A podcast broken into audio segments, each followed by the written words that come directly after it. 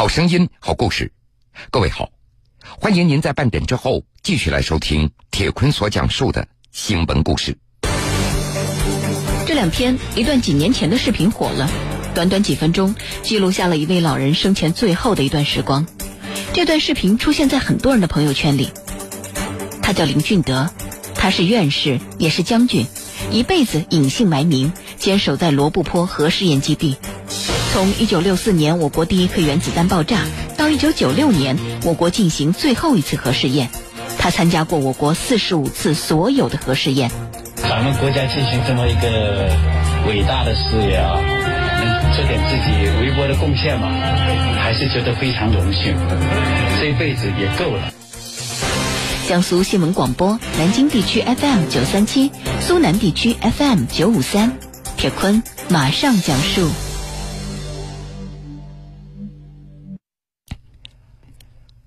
林俊德，他是中国工程院院士，也是一位将军，一辈子隐姓埋名，坚守在罗布泊核实验基地。从1964年我国第一颗原子弹爆炸到1996年我国进行最后一次核试验，他参加过我国总共45次所有的核试验。林俊德个子不算高，稍微有点胖，这是他平常时候的模样。二零一二年一月，因为癌症晚期，病情严重，他住进了西安唐都医院。当时老人已经瘦得非常厉害了，脸颊凹陷了，几乎让人认不出来了。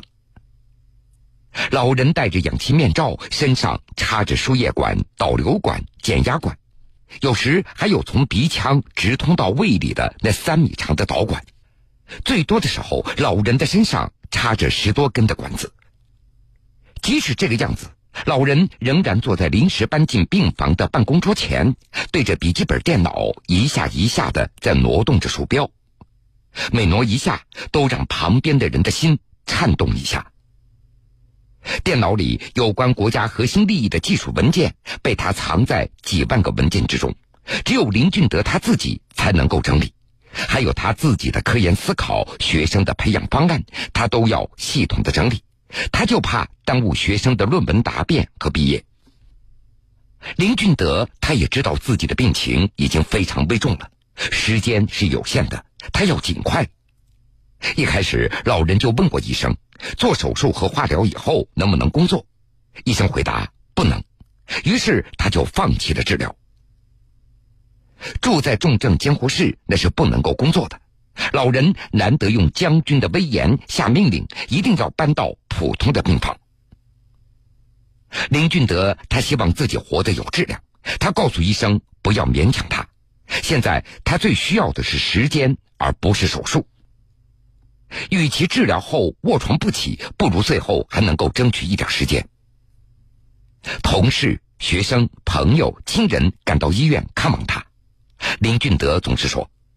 我没有时间了，看望我一分钟就够了，其他的事情问我老伴儿吧。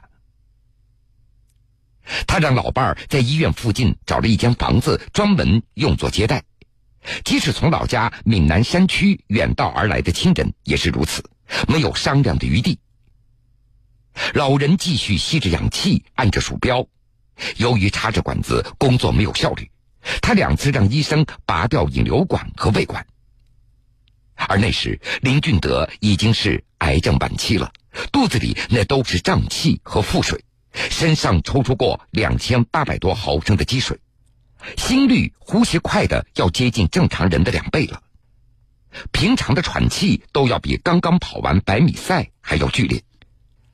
但是老人却从来没有因为疼痛在人前发出一声呻吟，只有当医生凑近问他怎么样的时候。老人才会说自己有点不舒服。二零一二年五月三十一号，也就是老人临走的那天早上，病情急剧恶化。可能感觉到自己时日不多了，一大清早，老人就要求、请求，甚至是哀求，想尽各种办法来下床工作。刚开始，医护人员那是不同意的。林俊德他求了九次。不忍心老人最后的一个愿望都不被满足，老人终于被医护人员搀扶着来到了电脑前，开始了工作。工作了一会儿，医护人员怕他吃不消，让林俊德休息一会儿，但是老人却吃力的说道：“我怕躺下就起不来了。”看没有？儿媳，啊，你这清楚？啊，对，很清楚。嗯，这是你拍的照片，很清楚。啊。嗯，你可以先跟你休息一下，坐着休息。坐着坐着休息，啊，不管躺啊，躺着，坐着比躺着好呢。对，比躺。啊，媳妇儿，他坐在那里是靠着生命系统来支持他的，前面有人给他撑着扶着，后面这边垫着，头他已经很难支撑了，实际上是软的，有人帮他扶着，帮他扶着。我们每一个医务人员在在场的，没人说话，但是没有一个不流眼泪。半个小时过去了，老人的手已经颤抖的握不住鼠标了，他也逐渐的看不清楚电脑上的字了。他几次问女儿自己的眼镜在哪里，女儿说：“你的眼镜还戴着呢。”这个时候，很多人已经忍不住了，怕老人听到，只能够跑出去痛哭起来了。就这样，老人又接着工作了一个小时，最后实在支撑不下去了。林俊德才在医护人员的搀扶下回到了病床上。老人太累了，这一躺就再也没有起来了。在生命最后的一个小时里，林俊德陷入了昏迷，但不时又可以听到他在嘴里念叨着：“A B C D，一、二、三、四。”原来这些都是他在电脑里给文件所起的顺序。老伴儿紧紧攥着他的手，贴在他的耳边，翻来覆去的说道：“老林啊，老林，这是我第一次把你的手握这么长的时间了，四十多年了，你现在终于属于我了。”五月三十一号晚上的八点十五分，老人的心脏再也跳动不起来了，他也不会再哀求着起床工作了。林俊德，他也早早的跟老伴儿安排好了三个医院，一切从简，不收礼金，不向组织提出任何要求，把骨灰埋在马兰罗布泊核实验的基地。罗布泊边缘的马兰，那是老人最惦念的地方了，在那里，他和所有的人一样，干着惊天动地的事情，也做着隐姓埋名的人。林俊德，他这辈子有三个没有想到：上大学、做将军、当院士。同时，他也没有想到自己的个人和国家的命运竟然绑得这样紧。一九六四年十月十六日下午的三点，罗布泊一声巨响，蘑菇云腾空而起。现场总指挥张爱萍将军向周恩来总理报告：我国第一颗原子弹爆炸成功。不过，周总理在电话里谨慎的问道：“怎么证明是核爆成功呢？”听到总理的问话，现场指挥帐篷里顿时是一片肃静。正好，中国核武器研究的开创者之一、核实验技术总体的负责人常开甲，带着当时只有二十六岁的林俊德，匆匆的赶到了。林俊德信心满满的说道：“冲击波的数据已经拿到了。”从记录的波形和计算的数据证明，这次爆炸是核爆炸。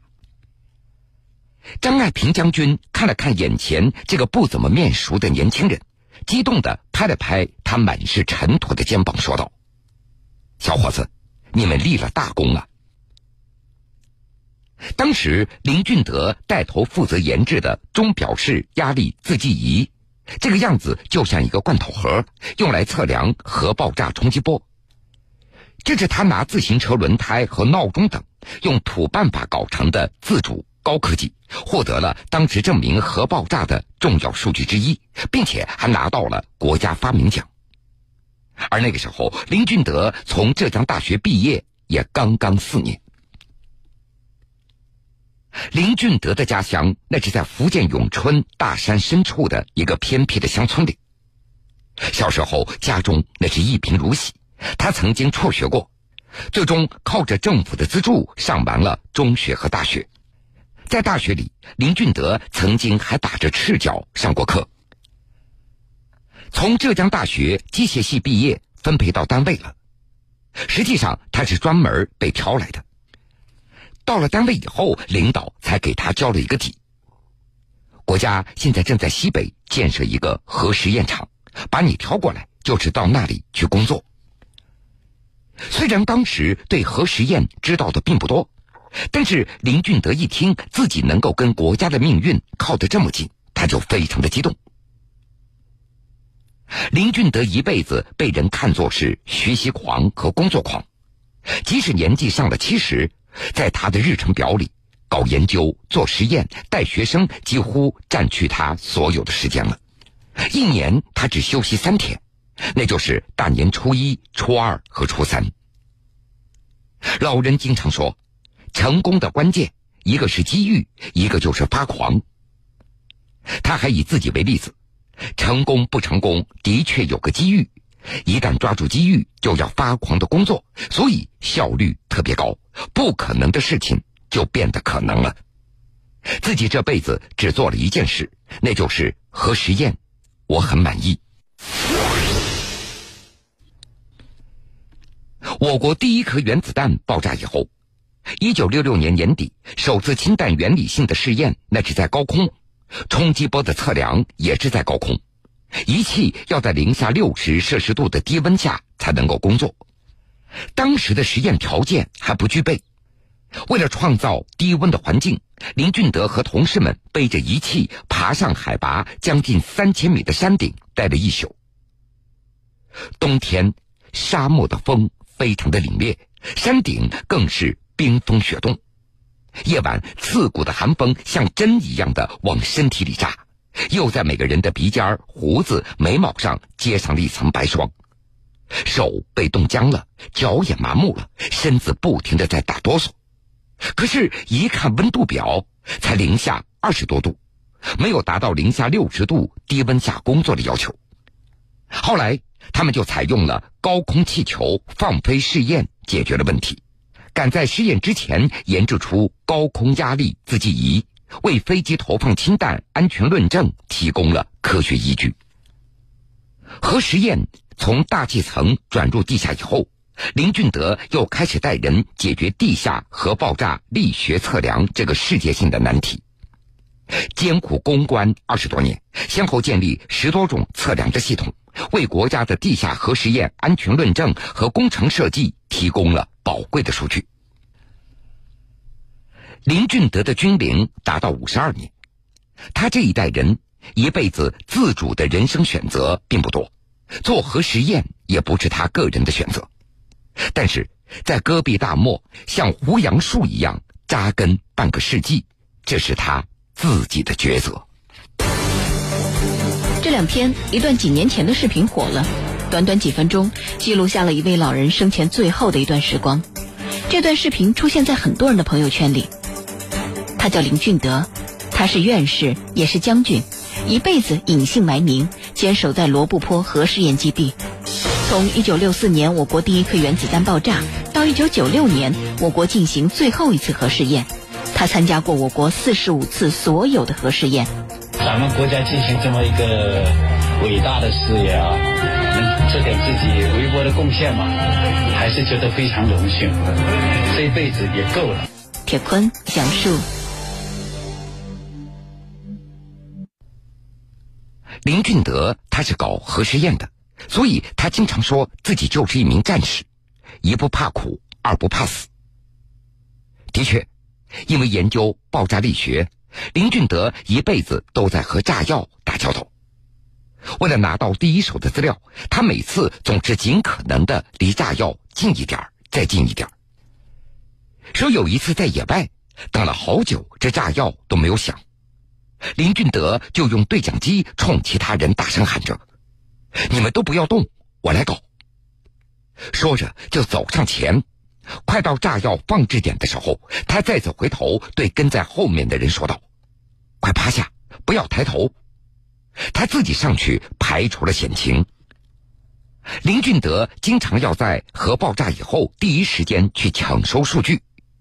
说有一次车子坏在路上了，他看到司机带着防护罩修车进度非常的缓慢，他就先把自己的防护罩给摘下来，证明没有危险，这才让司机也把防护罩给取下来，来提高修车的效率。为了能够拿到第一手的资料，林俊德常年奔波在实验的第一线，凡是重要的实验，他都会亲临现场。拍摄实验现象来记录实验数据。每做一次试验，林俊德他都会建立一个档案，就像病人的病历一样，几十年来从来没有间断过。如果谁需要资料或者数据的话，都可以在他那儿很方便的找到。在病中留下来的工作笔记上，老人一笔一画的绘下了保险柜开锁示意图，密码盘、固定手把。开门的手把以及三位密码刻度的标识都清晰明了，并且还有详细的文字。第一步干什么？第二步干什么？老人一丝不苟的程度，也就是我们常说的那两个字：极致。在住院期间，林俊德也会经常的感慨，自己一生当中最大的缺点，那就是说话直率，容易得罪人，不懂得人情世故。的确，在别人的眼中，林俊德说话那是直来直去，不喜欢绕弯子。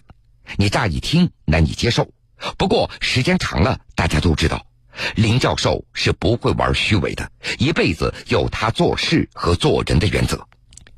比如，他参加学术评审会，从来不会收取评审费的；他也不会让参评人员上门拜访；他也从来没有接受过一个人的礼物。材料那都是通过邮局或其他人给他捎来的，他只要材料，不需要见到人。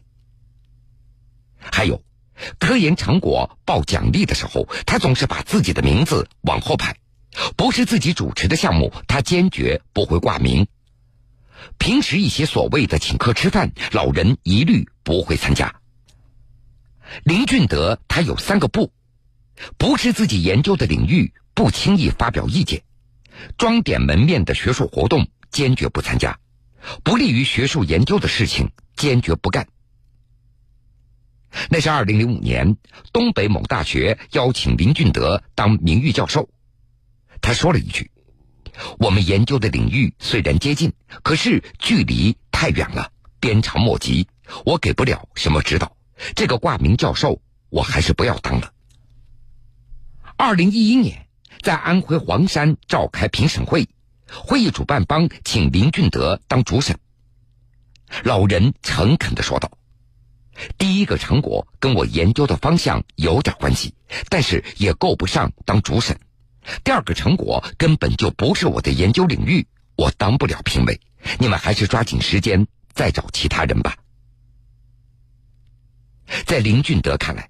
自己虽然是一名院士，但只算得上某个领域的专家，不可能样样都懂，样样都精通。